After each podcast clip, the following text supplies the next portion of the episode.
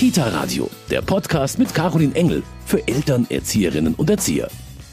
Hallo beim Kita Radio.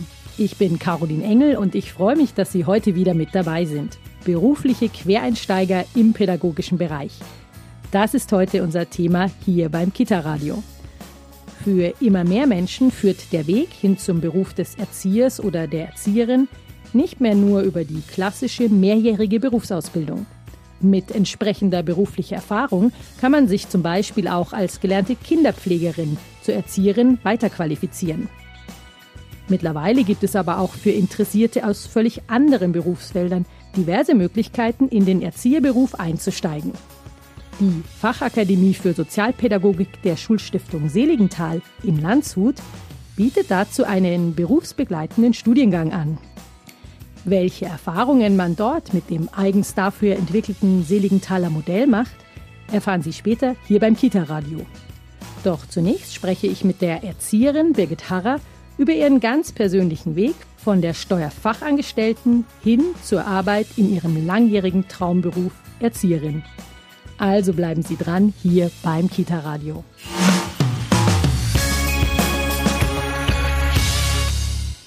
Erzieherin sein, das ist für viele junge Frauen oft schon sehr früh ein Wunschberuf.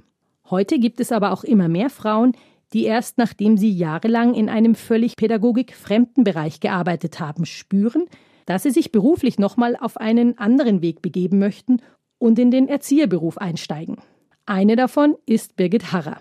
Jahrelang hat die gelernte Steuerfachangestellte ehrenamtlich in ihrer Gemeinde schon mit Kindern gearbeitet und dort zum Beispiel das Eltern-Kind-Programm ins Leben gerufen. Ich selbst habe sie als engagierte Gruppenleiterin erlebt, bevor sie vor drei Jahren ihr Hobby endlich zum Beruf gemacht hat und Erzieherin geworden ist. Ich war 44 Jahre alt. Ähm, meine Kinder waren inzwischen schon etwas größer geworden, so im jugendlichen Alter. Und ja, der Entschluss ist eigentlich dadurch gegangen, dass äh, in meiner Kanzlei, ich bin eigentlich Steuerfachangestellte, die Kanzlei ist äh, in einen anderen Ort gegangen, wo ich einfach weiteren Anfahrtsweg hatte. Und das war irgendwie so das i-Tüpfelchen zu dem, was eigentlich vorher schon immer gelegt war. Also ich war schon, hatte schon immer überlegt gehabt, doch noch irgendwie diesen Erzieherberuf zu machen. Ähm, ich hatte schon in Jugendjahren Erzieherin im Kopf. Zu der damaligsten Zeit, was man jetzt nicht glaubt, war es aber tatsächlich so, dass es schwer gewesen wäre, einen Job zu bekommen in dem Beruf. Und wie hat deine Familie darauf reagiert oder deine Freunde? Meine Familie hat eigentlich positiv darauf reagiert. Die hat eigentlich gesagt so ungefähr, naja, jetzt endlich machst du das, wo du eigentlich immer schon berufen dazu gewesen bist. Auch, auch die Freunde oder sowas haben mich eigentlich alle unterstützt oder sowas, haben gesagt, wow, dass du den Schritt nochmal wagst. Und insofern hat mich das natürlich auch gestärkt. Ja, und dann bin ich an die Fachakademie gegangen und habe mich dort beworben für den Lehrgang andere Bewerber. Das heißt, man macht abends dreimal die Woche Schule und macht dann, ich glaube, zwölf Prüfungen waren es, das, was die anderen praktisch während der Schulzeit als Schularbeiten geschrieben hat, als Schulaufgaben, war halt dann praktisch in einer Prüfung bei uns bei alle Fächer einmal durchgeprüft. Was war für dich in der Ausbildung so die größte Herausforderung oder was hat dich am meisten angestrengt? Also am meisten angestrengt haben mich die schriftlichen Arbeiten. Wir mussten Praxisbericht schreiben, Facharbeit schreiben und diese Sachen, das hat mich persönlich am meisten angestrengt, weil es einfach was war, wo ich ganz, also total aus der Schule draußen war. Aus diesem, das habe ich seit Jahrzehnten nicht mehr gemacht. Und es war eigentlich so das erste Mal, dass ich wirklich da über ein Thema äh, mich über 20 Seiten oder sowas auslassen musste. Und das hat mich also wirklich am meisten angestrengt. Was waren für dich die größten Vorteile dieser Ausbildung, die du jetzt gemacht hast? Du hast ja den Lehrgang für andere Bewerber mit der externen Prüfung gemacht. War das für dich der ideale Weg? Ja, es war für mich schon der ideale Weg, weil es auch eine absehbare Zeit war. Also ich hätte mir jetzt nicht vorstellen können, das einfach über mehrere Jahre zu machen. Für mich musste das irgendwie ein schnelles Ziel haben. Und insofern war das für mich der optimale Weg. Wie ging es dann nach der Ausbildung weiter? Also man muss, es gehört ja dazu, dass man noch ein Jahr Praxis wirklich in, ähm, in einer Einrichtung hat. Und ähm, genau, und dann bin ich in die Krippe gegangen und habe in der Krippe gearbeitet.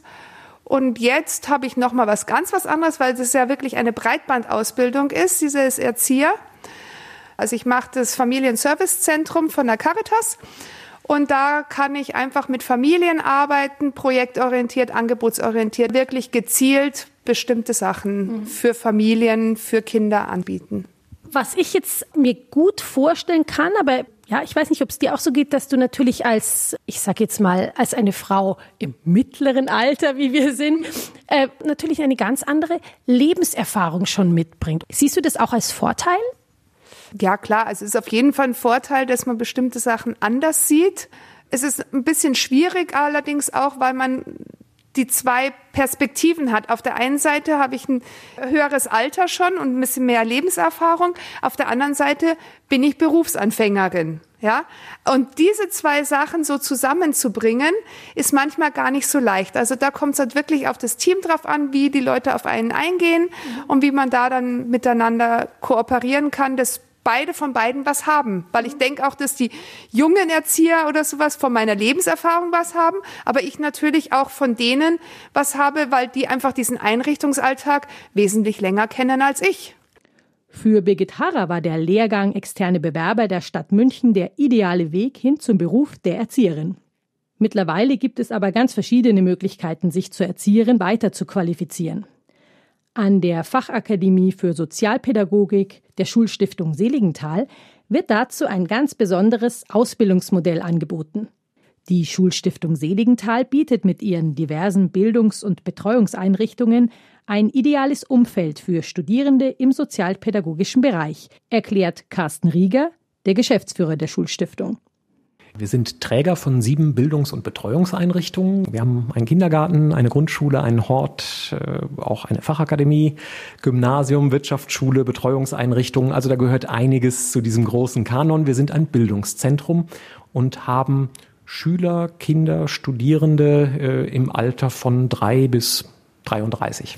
Hier in Seligenthal kann man den ganz normalen Weg zum Erzieher wählen, aber man kann auch als beruflicher Quereinsteiger studieren. Das ist ein besonderes Angebot, was unsere Fachakademie seit einigen Jahren bietet.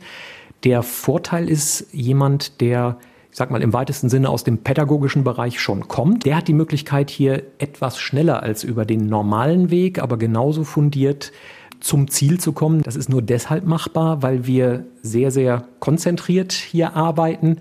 Bedeutet, einerseits äh, setzen wir auf die Erfahrungen, die unsere Quereinsteiger, unsere Studierenden schon haben.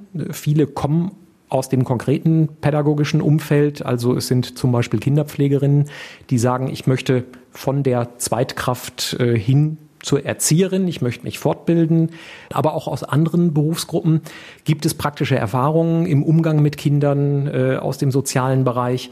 Von daher satteln wir also praktisch auf dem auf, was jemand da schon als bisherige Ausbildung oder praktische Berufserfahrung mitbringt.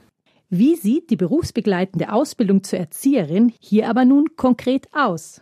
Das möchte ich vom Schulleiter Dr. Stefan Brembeck erfahren. Wir haben dieses Modell 2010 aufgebaut und wir haben die Landschaft damals überprüft. Was gibt es denn alles an Angeboten? Es gab eigentlich nur zwei große Schwerpunkte. Entweder diese Quereinsteigerausbildung in Teilzeit zu machen. Das heißt, die Leute gehen dann regulär abends in die Schule über drei Jahre bisweilen. Und dann gibt es die andere Version, dass die Personen nur zur Prüfung in die Schule kommen. Daraufhin haben wir dieses Seelingtaler Modell überlegt. Zielrichtungen sind Personen, die sehr intensiv lernen können und auch wollen. Und an vier Samstagen im Monat werden diese Personen beschult und erhalten in den Fächern ja, sehr tiefgehende Einblicke. Natürlich sind die, ist der Personenkreis älter als unser regulärer Schülerstamm. Die können anders lernen. Und von daher macht es schon Sinn, mit dem sogenannten exemplarischen Lernen, was wir hier machen, zu arbeiten. Exemplarisches Lernen bedeutet, man versucht an einem zehnstündigen Seminartag zu verstehen, was macht das Kernelement eines Faches aus. Die Inhalte erarbeitet man sich dann zu Hause im Selbststudium oder was sich als sehr gut erwiesen hat in wöchentlichen Lerngruppen. Personen müssen mindestens 25 Jahre alt sein, damit die hier beginnen dürfen. Aber im Regelfall ist der Personenkreis, der bei uns äh, anfängt, zu 95 Prozent Frauen, die aus der Mutterphase, Erziehungsphase jetzt ausgeschieden sind und dann sagen, ich möchte jetzt den Beruf erlernen, der mir schon immer gefallen hat. Das heißt, eigentlich ist so der Altersdurchschnitt 40, 45, ja 40 Jahre. Diese äh, Studentinnen kommen aus pädagogischen Berufen oder können sie eigentlich auch aus ganz normalen, sage ich mal, Berufen kommen? Letztendlich kann jeder, der eine berufliche Erstausbildung hat und mindestens sechs Monate Praktikum in einer sozialpädagogischen Einrichtung verbracht hat, bei uns beginnen. Und natürlich ist eine weitere Voraussetzung die mittlere Reife.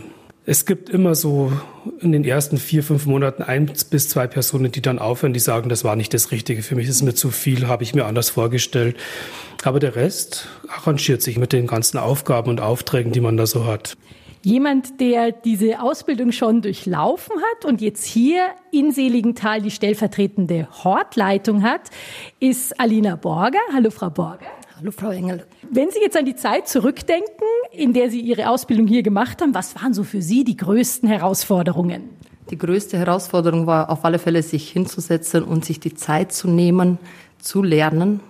Als ich die Ausbildung gemacht habe, war ich Mutter, bin ich heute noch, äh, musste mir die Zeit daheim einteilen, Vollzeit berufstätig, also da steckt schon viel dahinter. Sind Sie von sich aus drauf gekommen, dass Sie diese Ausbildung noch machen wollen? Oder war es schon damals so, dass vielleicht auch Ihre Vorgesetzten gesagt haben, komm, mach mal doch was? Ich war schon immer interessiert, weiterzumachen, aber da haben mir die Vorgesetzten auch geholfen und mir den Tipp gegeben, dass bei uns in Seligenthal das so stattfindet. Und bei mir war die Nähe einfach, in Seligenthal zu arbeiten und da auch zu lernen, hat sich einfach so ergeben. Immer mehr Interessierte nutzen die Möglichkeit, in den Erzieherberuf quer einzusteigen. Auch hier an der Fachakademie Seligenthal in Landshut sind, wie mir der Schulleiter Dr. Stefan Brembeck erklärt, die Studienplätze dafür heiß begehrt. Es gibt immer 24. Diese Plätze sind immer voll. Wir haben auch immer noch eine etwas größere Warteliste. Manche warten bis zu zwei Jahren auf einen Platz. Nach welchen Kriterien werden dann die Plätze vergeben? Das wichtigste Auswahlkriterium ist die Schulordnung. Dies beschreibt natürlich mittlere Reife, eine berufliche Erstausbildung, ähm, ein sechsmonatiges Praktikum in einer sozialpädagogischen Einrichtung und was in unserer heutigen Zeit auch nochmal wichtig ist, ausreichende Deutschkenntnisse. Wir haben natürlich auch viele Menschen aus anderen Ländern, die sich dafür interessieren, die auch sehr geeignet wären. Aber da hängt es manchmal an der Sprache. Denen empfehle ich einfach noch ein Jahr zu warten und dann Sprachkurse zu nutzen, dass die mindestens auf dem Niveau C1 sind. Das braucht man, weil wir hier sehr komplexe Fachtexte bearbeiten. Und wie sind dann die beruflichen Aussichten von den Quereinsteigern, die diesen Studiengang abschließen? Hervorragend. Die werden mit Handkuss genommen. Außerdem hat man aufgrund der Gesamtausbildung die Möglichkeit, danach an die Universität zu gehen. Man kann an die Fachhochschule gehen, man kann Ergänzungsprüfungen machen und hat dann sogar äh, fachgebundenes Fachabitur. Man hat die Möglichkeit, sich selbstständig zu machen. Also es ist unglaublich viel. Eine Teilnehmerin Ihres Seligenthaler Modells ist Daniela Grübel. Hallo, Frau Grübel. Hallo. Wenn man jetzt Ihren beruflichen Weg anschaut, Sie haben Bürokauffrau gelernt, dann haben Sie Kinderpflegerin gelernt, jetzt sind Sie auf dem Weg dazu, Erzieherin zu werden. Wie soll es denn danach weitergehen? Mein Ziel für diese Ausbildung ist es, staatlich anerkannte Erzieherin zu werden und dann eine Leitung für eine Kindertageseinrichtung zu übernehmen. Was für Sie so die richtige Reihenfolge oder denken Sie sich manchmal, ach, hätte ich doch gleich mit der Erzieherin angefangen?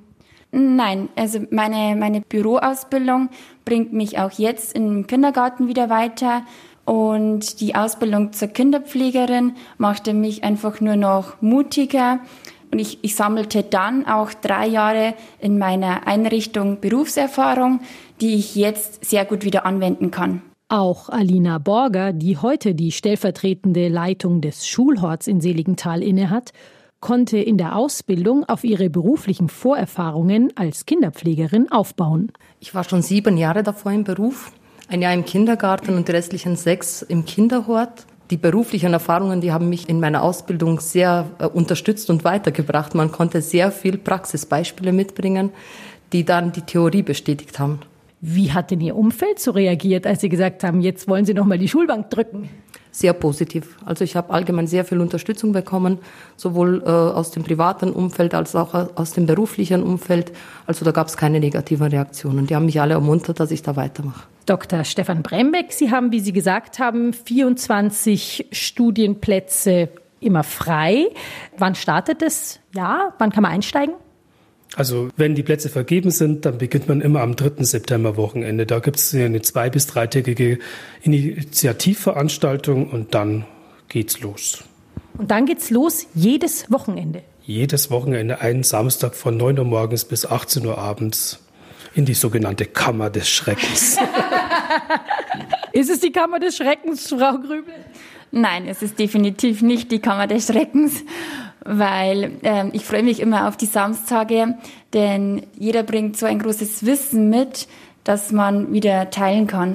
Der Austausch äh, ist so wichtig für die Leute, die keine Erstausbildung in, im pädagogischen Bereich haben. Hier tauschen wir uns dann immer explizit aus. Und das ist ja das Schöne dran. Ich finde es sehr interessant, was Sie sagen, dass es natürlich hier auch ähm, Teilnehmerinnen gibt, die aus ganz pädagogikfremden Berufen kommen. Was die mitbringen müssen, ist dieses sechsmonatige Praktikum. Aber reicht es oder haben die dann auch schon ein bisschen andere Erfahrungen? Ja, die haben natürlich andere Erfahrungen. Es sind oftmals Mütter mit Kindern, die sagen, ich erlebe über den Umgang mit meinen Kindern so viel Sinn im Leben, das möchte ich zu meinem Beruf machen. Natürlich haben wir auch andere Personen, die mit Erziehung von Kindern irgendwo schon mal im Kontakt waren, sei es, dass die eigene Mutter äh, Erzieherin war oder die Tante oder jemand aus dem Freundeskreis, Verwandtschaft. Und die sind von diesem Beruf sehr angetan, die sind inspiriert, die wollen das.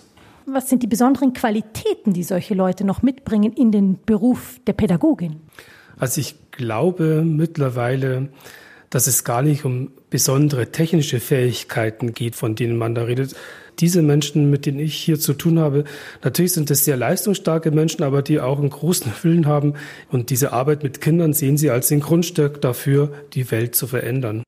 Und mit diesen Einschätzungen von Dr. Stefan Brembeck kann man doch positiv in die Zukunft des pädagogischen Alltags unserer Kitas blicken, der dann wohl auch mehr und mehr von der Lebenserfahrung der beruflichen Quereinsteiger inspiriert sein könnte. Quereinsteiger in den Erzieherberuf, das war heute unser Thema hier beim Kita Radio. Diese Mitarbeiter können mit ihrer Lebenserfahrung ein Kita-Team enorm bereichern. Aber auch die Ausbildung selbst bietet eine Riesenchance, sich persönlich weiterzuentwickeln, meint Dr. Stefan Brembeck, der Leiter der Fachakademie Seligenthal. Also teilweise bin ich wirklich berührt, wenn ich Menschen sehe, wie sich die entwickeln. Also ich kann jetzt auch klar sagen von der Frau Grübel, wir haben seit diesem Jahr auch äh, wöchentliche Kolloquien, wo ich die Leute coach mit Textüberlegungen, aber auch Vorträge, persönlichkeitsbildenden Elementen. Jetzt, wenn ich mir die Frau Grübel anschaue, da haben sie innerhalb von wenigen Wochen oder Monaten, kann man sagen, einen unglaublichen Sprung nach vorne gemacht. Oder auch bei meiner Kollegin Frau Borger, wenn ich sehe, wie du, Alina, damals angefangen hast und was heute aus dir geworden ist, dann hat diese Ausbildung bei weitem nicht bloß diesen inhaltlichen Input geliefert, sondern die hat aus Menschen Persönlichkeiten geformt. Nächste Woche ist an dieser Stelle wieder meine Kollegin Steffi Schmidt für Sie da. Wir freuen uns, wenn Sie auch da wieder hier beim Kita Radio reinhören. Ich sage für heute Tschüss und bis bald, Ihre Caroline Engel. Kita Radio, ein Podcast vom katholischen Medienhaus St. Michaelsbund, produziert vom Münchner Kirchenradio.